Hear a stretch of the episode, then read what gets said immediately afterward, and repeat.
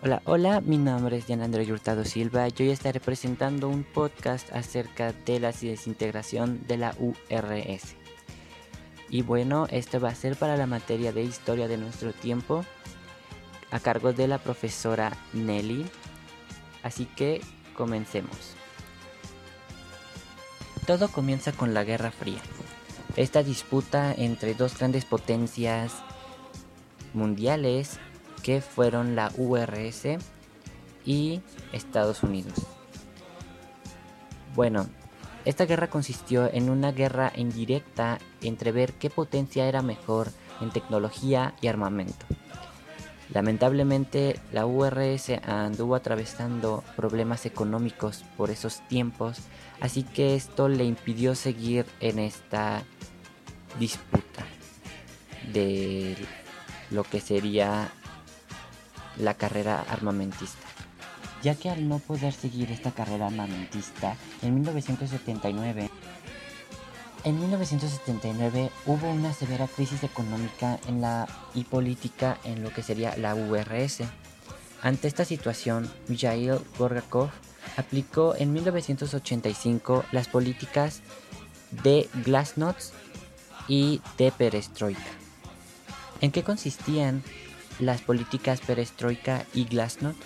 Bueno, cuando fueron aplicadas en 1985, en lo que consistían estas políticas fue que la perestroika consistió en lograr un cambio cultural y político para luego impulsarlo y dar un repuente a la economía que estaba totalmente estancada a través de la implementación de un libre mercado que operaba en los países capitalistas. Otra política que fue la Glasnost, esta era la transparencia y franqueza de la Unión Soviética, por lo cual el Estado permitía una libertad de, expresión en relación con la crítica a lo que sería el sistema y este podía ser de discusión pública y el desentendimiento de los ciudadanos con la finalidad de combatir las irregularidades de este, del sistema que había y principalmente combatir lo que sería la corrupción. Bueno, muy bien, su caída fue muy triste para la URS y para todos estos países. Pero ¿qué era lo que ofrecía sus políticas? Bueno, la lo que ofrecían era la democratización en todos, priorizar las necesidades sociales, el empleo de métodos científicos a la planeación económica, participación de la población en las decisiones políticas y replanteamiento de las relaciones internacionales aceptando la diversidad de los sistemas políticos que había y disminuyendo la tensión para evitar una catástrofe nuclear. pero antes de su caída, las políticas que ofreció Mijail Gorgakov funcionaron, pues lamentablemente no, solo hubo más disputas y la economía todavía se estancó un poco más.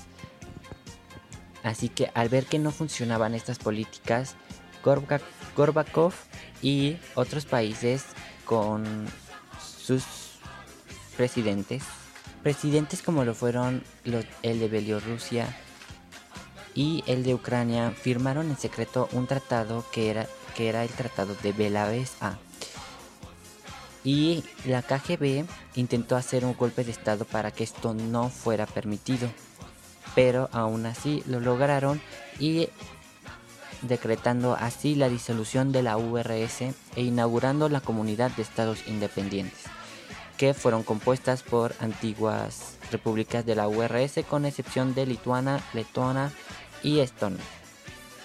La caída del muro de Berlín tuvo un impacto muy grande antes de la desaparición del régimen soviético.